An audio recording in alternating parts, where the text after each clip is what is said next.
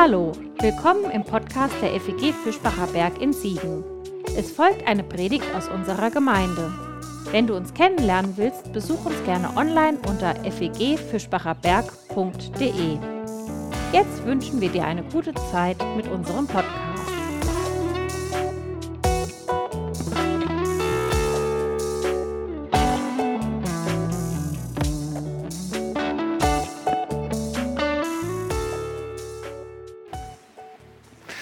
Wir hören auch Worte aus der Bibel, aus dem Markus-Evangelium, Kapitel 6, die Verse 30 bis 44. Die Apostel kamen wieder bei Jesus zusammen und berichteten ihm alles, was sie getan und gelehrt hatten. Da sagte Jesus zu ihnen, kommt, wir gehen an einen einsamen Ort, wo wir allein sind und wo ihr euch ein wenig ausruhen könnt. Denn es war ein ständiges Kommen und Gehen, sodass sie nicht einmal Zeit zum Essen fanden. Sie fuhren also mit einem Boot an einen einsamen Ort, um allein zu sein. Aber man beobachtete sie bei der Abfahrt und vielen war klar, wohin sie wollten. Da kamen die Leute aus allen umliegenden Ortschaften angelaufen und waren so auf dem Landweg noch vor ihnen dort. Als Jesus aus dem Boot stieg und die vielen Menschen sah, ergriff ihn tiefes Mitgefühl, denn sie waren wie Schafe, die keinen Hirten haben. Er nahm sich darum viel Zeit, sie zu lehren. Es wurde spät und seine Jünger kamen zu ihm und sagten, wir sind hier an einem einsamen Ort und es ist schon spät. Schickt die Leute fort, dann können sie in die umliegenden Gehöfte und Dörfer gehen und sich etwas zu essen kaufen. Jesus erwiderte, gebt doch ihr ihnen zu essen.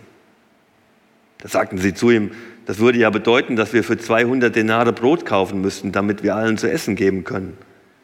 Wie viele Brote habt ihr? fragte er zurück. Geht und seht nach. Sie taten es und kamen wieder zu ihm und sagten fünf und außerdem zwei Fische.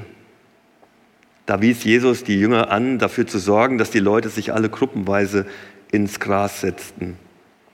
Als sie sich in Gruppen zu 100 und zu 50 gelagert hatten, nahm Jesus die fünf Brote und die zwei Fische, blickte zum Himmel auf und dankte Gott dafür. Dann brach er die Brote in Stücke und gab sie seinen Jüngern, damit diese sie an die Menge verteilten. Auch die zwei Fische ließ er unter alle verteilen. Und alle aßen und wurden satt. Am Schluss sammelte man auf, was von den Broten und Fischen übrig geblieben war. Zwölf Körbe voll. Die Zahl der Männer, die von den Broten gegessen hatten, belief sich auf 5000. Wir beten. Guter Herr, das ist dein lebendiges und ewiges Wort und es hat deine Kirche durch alle Jahrhunderte hindurch ermutigt, herausgefordert, ähm, geleitet, und so hören auch wir heute Morgen auf dein Wort und wir beten, dass du uns, uns aufschließt durch deinen Heiligen Geist und ähm, dass, dass es für uns zu, zu deinem Wort wird heute, hier und jetzt. Das können wir nicht machen, aber das bitten wir dich, dass du es schenkst in deiner Gnade. Amen. Was für eine Geschichte.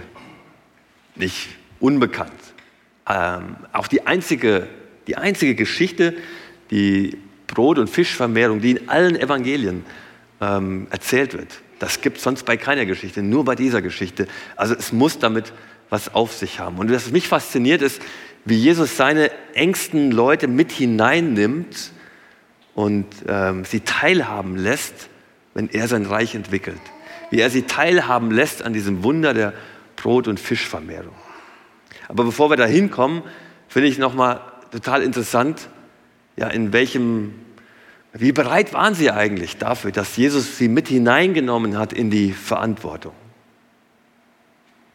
Mm, und wie bereit müssen wir sein, dass Jesus uns mit hineinnimmt in die Verantwortung, sein Reich, egal ob hier in, in Siegen oder in Frankfurt oder irgendwo auf dieser, sonst auf dieser Welt, mit ihm zusammen zu entwickeln.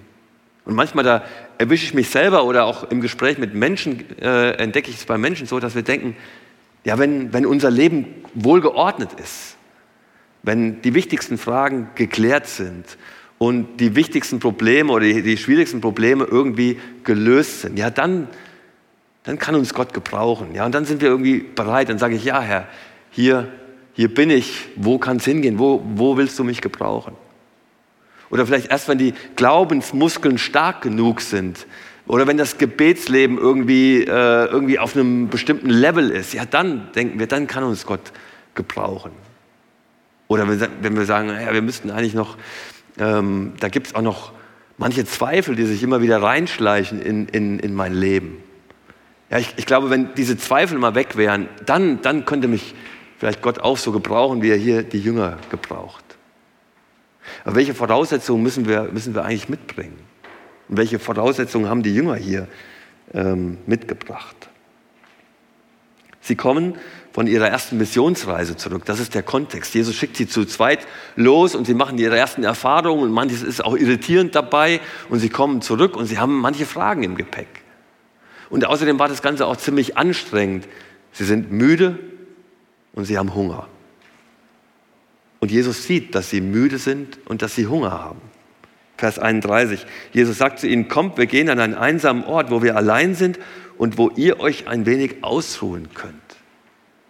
Das finde ich irgendwie auch sehr berührend hier, irgendwie auch, auch so, so, ein emotionaler Moment oder, oder Jesus sieht, hey, meine Leute brauchen jetzt, brauchen jetzt Ruhe, brauchen einen, einen einsamen Ort und ich will das und, und ich will das jetzt mit ihnen dahin fahren. Und das ist eigentlich ihr Ziel an einen einsamen Ort zu fahren. Aber dann, die Leute bekommen irgendwie mit, wo es, wo, es, wo es Jesus und seine Jünger hin verschlagen wird oder was ihr Ziel ist. Und sie sind auch auf dem Landweg vor ihnen dort, so berichtet Markus.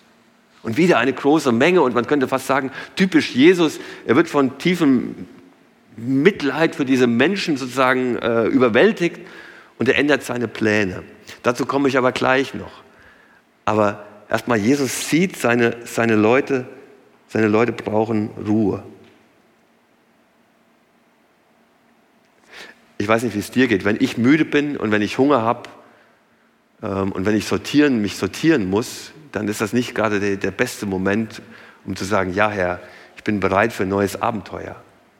Und wenn ich müde bin und, und wenn ich Hunger habe, könnt ihr meine Familie fragen, dann, dann kann ich mitunter schon mal äh, ein recht schwieriger Zeitgenosse sein. Vielleicht geht es dir auch so. Aber mein Punkt ist, den ich mit euch teilen möchte von diesem Text her, es kommt nicht auf uns an.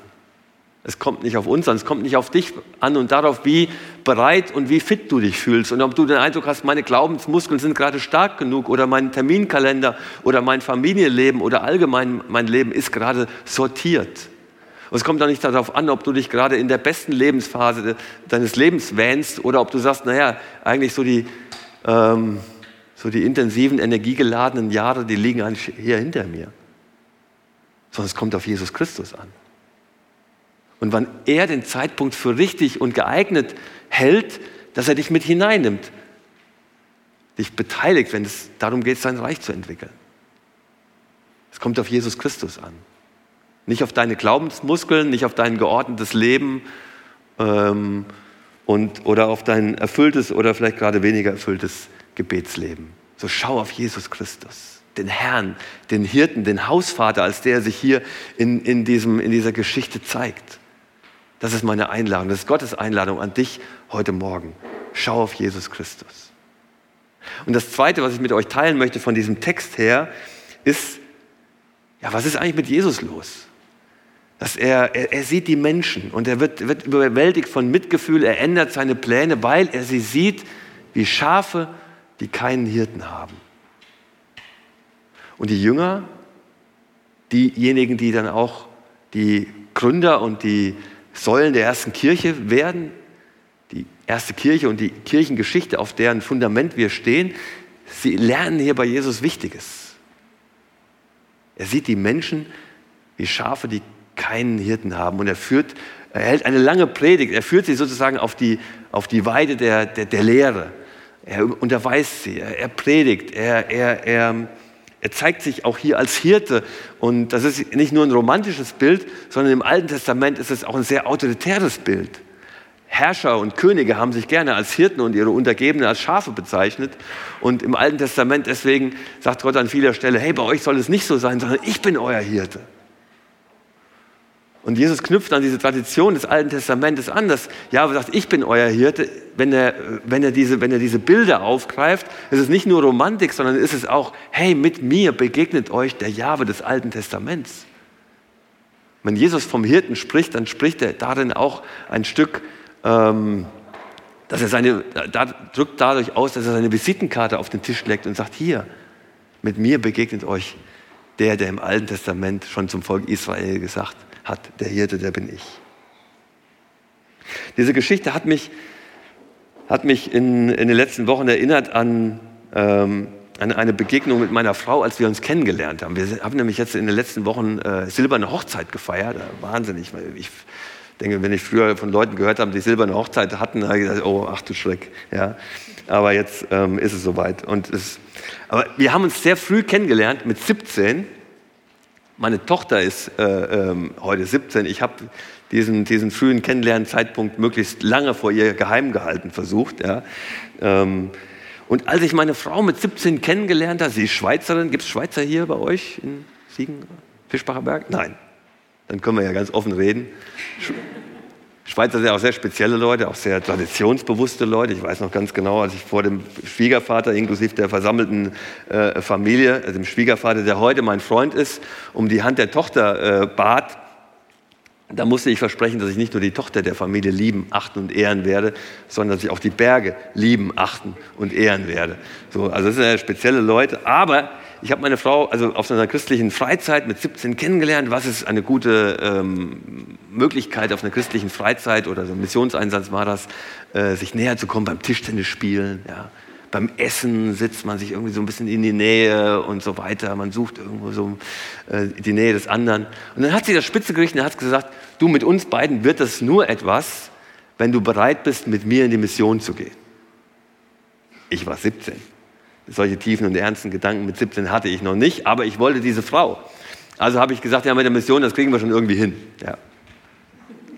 Später habe ich dann Theologie studiert und wir haben uns entschieden, in Deutschland zu bleiben, weil ich den Joker gezogen habe, der auch immer zieht. Ich habe gesagt, Deutschland ist ja auch Missionsland. Ja.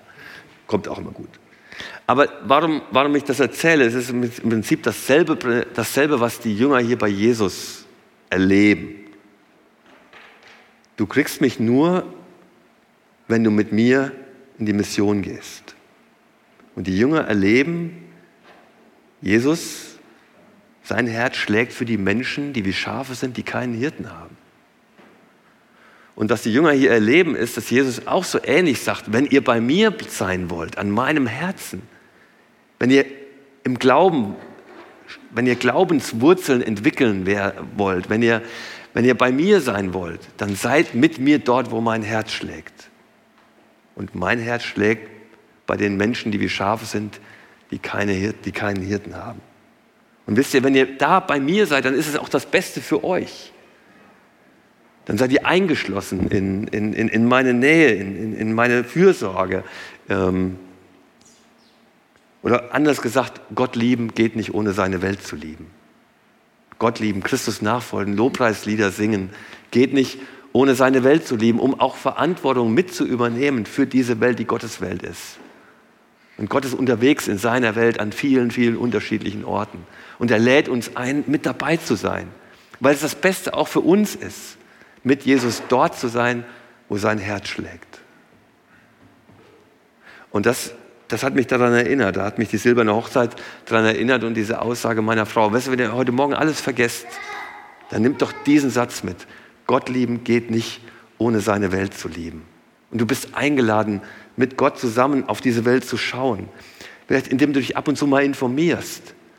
Ähm, was passiert eigentlich in dieser Welt? Und wie sieht es eigentlich aus über Siegen hinaus? Und, und vielleicht liest du mal ab und zu einen Artikel in, in unserer Move. Vielleicht pro, pro Magazin, vielleicht mal ein, zwei Artikel, der dir hilft, mal etwas zu entdecken von dem, ah, was passiert da und, und wie kann ich mich durch Gebet oder, oder, oder durch vielleicht mal eine, demjenigen, der da unterwegs ist, eine Karte schreiben oder eine Ermutigung schreiben oder vielleicht etwas geben von, von, von meinen Ressourcen, von, meiner, von meinem Geld, vielleicht auch meiner Zeit, meinem, meiner Aufmerksamkeit. Gott lieben geht nicht ohne seine Welt zu lieben. Das ist eigentlich Ganz wichtiger Gedanke oder vielleicht mein wesentlicher Gedanke für dich heute Morgen. Und dann irgendwie auch faszinierend, zurück zur Geschichte. Ähm, die Jünger werden unruhig, auch irgendwie so schön menschlich, was hier beschrieben wird. Ja? Herr Jesus, guck mal auf die Uhr, es ist jetzt wirklich schon spät. Also, und du kannst dich erinnern, eigentlich hatten wir andere Pläne und Hunger haben wir immer noch. Also komm doch mal zum Ende und schick die Leute weg, fort, dass sie sich hier in den Bauernhöfen in der, in der Gegend was zu essen kaufen. Und es kommt mir manchmal vor, als wenn Jesus nur auf diesen Moment gewartet hätte. Endlich fragt mal jemand, weil jetzt kommt etwas Wichtiges, was ich euch erfahren lassen möchte. Gebt doch ihr ihnen zu essen. Ja, wie soll das gehen? Soll man jetzt die ganze Gemeindekasse plündern? Wir müssen auch nachhaltig denken. Der nächste Anbau und die nächste Renovierung kommt bestimmt. Ja, zählt nach. Wie, wie viel ist da? Und sie gehen fünf Brote, zwei Fische. Nichts im Angesicht von, von 5000 Männern, Frauen und Kindern gar nicht mitgezählt. Nichts.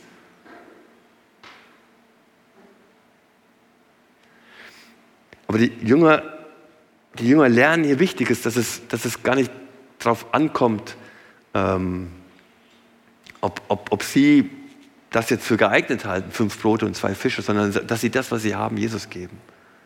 Und dass da, wo er es segnet und wo es durch seine Hand geht, da wird es gesegnet und multipliziert und es reicht am Ende für alle. Und das Wunder, was hier geschieht, ist für mich eigentlich, dass Jesus gibt nichts von außen, magisches, geheimnisvolles dazu, sondern er multipliziert und segnet und multipliziert das, was die Jünger ihm geben. Und das ist eigentlich ein geistliches Prinzip bis heute. Jesus lädt uns ein, lädt dich ein, ihm hinzulegen, was du hast. Und es ist nicht entscheidend, ob es dir viel oder wenig vorkommt. Im Angesicht der Probleme und der Herausforderungen, die an die du denkst oder an die ihr hier in, in Siegen denkt, in Fischbacher Berg denkt. Sondern Jesus lädt, lädt euch ein, ihm das zu geben, was ihr habt. Auch als Gemeinde vielleicht zusammenzukommen und sagen, hier, hier ist meine Begabung, hier ist mein Engagement, hier ist meine Ressource, hier sind meine, meine Finanzen, hier ist meine Zeit. Ich habe mehr Zeit, ein anderer hat weniger Zeit, aber wir werfen es zusammen und wir bringen es zu Jesus. Hier, du darfst es haben, du darfst es gebrauchen. Und wir brauchen das auch, dass du es multiplizierst, weil unsere Kraft ist klein. Corona-Zeit, wie sollen wir da durchkommen? Unsere Kraft ist klein und unsere Sorgen sind groß. Aber Jesus lädt euch ein, ihm zu geben, was ihr habt. An Gedanken und an Ideen, an Ressourcen, an, an Möglichkeiten. Und es kommt nicht auf euch an, es kommt nicht auf mich an, auf unsere klugen Ideen, auf unsere Initiativen, auf unser, auf unser Geld, aber es kommt darauf an, mit Jesus dort zu sein, wo sein Herz schlägt. Und das Letzte, ein letzter Gedanke, vielleicht ein sehr menschlicher Gedanke, der mir auch immer wieder begegnet, auch manchmal bei mir selber. Ja, Jesus, wenn ich dir jetzt gebe, was ich habe, und wenn das vielleicht auch ein richtiges Opfer ist, ähm, wenn ich dir gebe, was ich habe, auch, auch mein Leben und mein, mein, vielleicht auch manchmal meine Pläne, meine Entscheidungen, von denen ich weiß, dass sie, dass sie vielleicht an anderer Stelle Konsequenzen haben werden, von denen ich gar nicht sicher bin, ob ich, ob ich das will. Also, wenn ich dir gebe, was ich habe und ich weiß, das hat einen Preis, weil Nachfolge hinter Jesus her hat immer auch einen Preis. Was ist dann mit mir? Werde werd ich, werd ich am Ende satt werden? Wird, wird meine Seele, mein Innerstes satt werden, wenn ich mich jetzt aufmache, mit dir bei den Menschen zu sein, die wie Schafe sind, die keinen Hirten haben?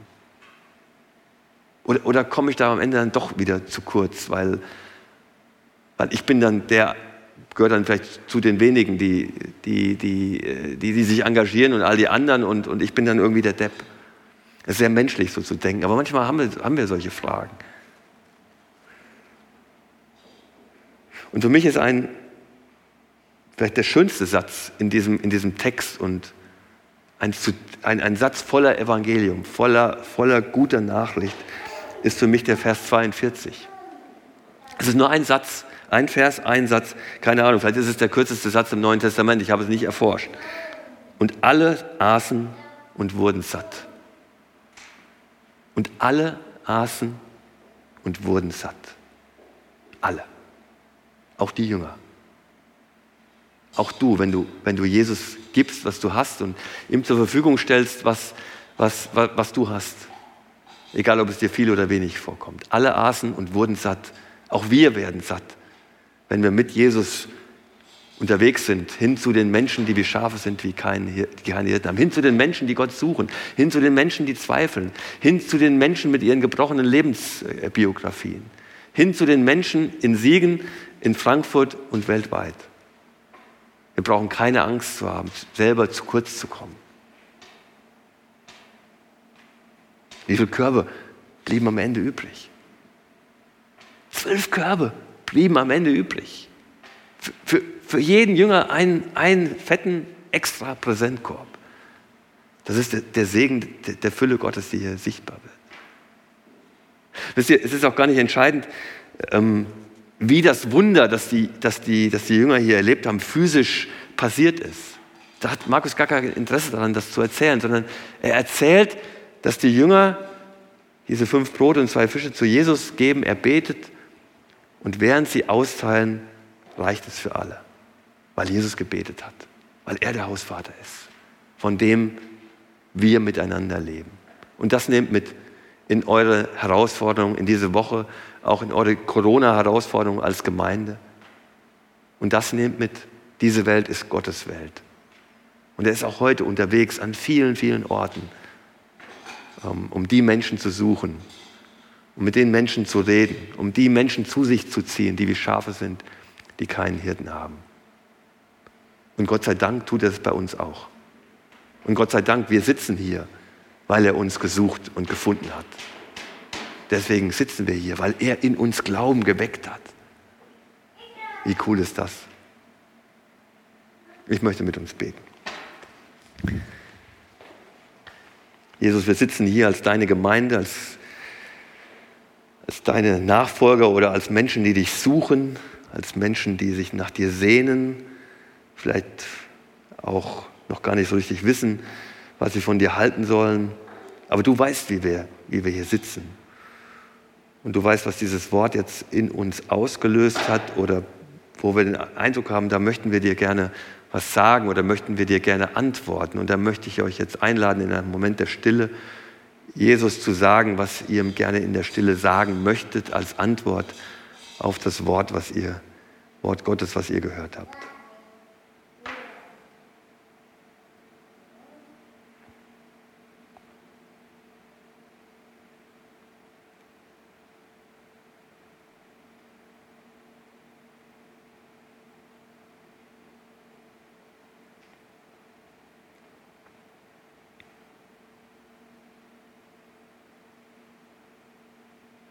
Jesus, danke, dass du gehört hast, was wir dir jetzt so kurz vielleicht hingeworfen haben, vielleicht auch manches, wo wir noch gar nicht richtig Worte finden konnten oder wo es nur so Gedankenfetzen waren.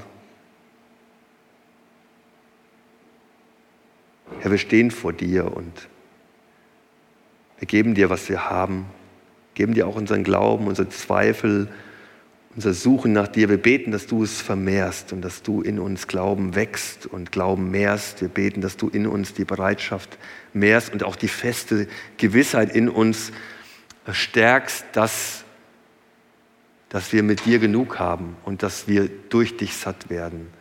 Auch in allem Engagement und in allem, was wir, was wir dann auch für dich in die Waagschale werfen. Und da, wo du uns eingeladen hast, dir Dinge zu geben, die wir bisher zurückgehalten haben. Zeit, Ressourcen, Finanzen, was auch immer. Hm. Da erinnere uns daran, in den kommenden Tagen, ähm, ja, dass aus dem Willen, dir das zu geben, auch, auch wirklich konkrete Schritte werden. Segne auch diese Gemeinde, Segne Sebastian, all die, die in Verantwortung sind hier in dieser Gemeinde. Ähm, danke, dies ist ein Ort voller Salzkraft und, und Hoffnung für diesen Stadtteil. Und dazu segne euch Gott. Amen.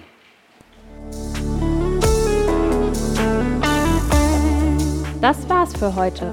Um keine neue Folge zu verpassen, kannst du den Podcast einfach auf deinem Smartphone abonnieren. Mehr Informationen findest du unter fegfischbacherberg.de. Wenn es dir gefallen hat, lass uns gerne einen Kommentar oder eine Bewertung da und sag es weiter. Tschüss! und vielleicht bis zum nächsten Mal.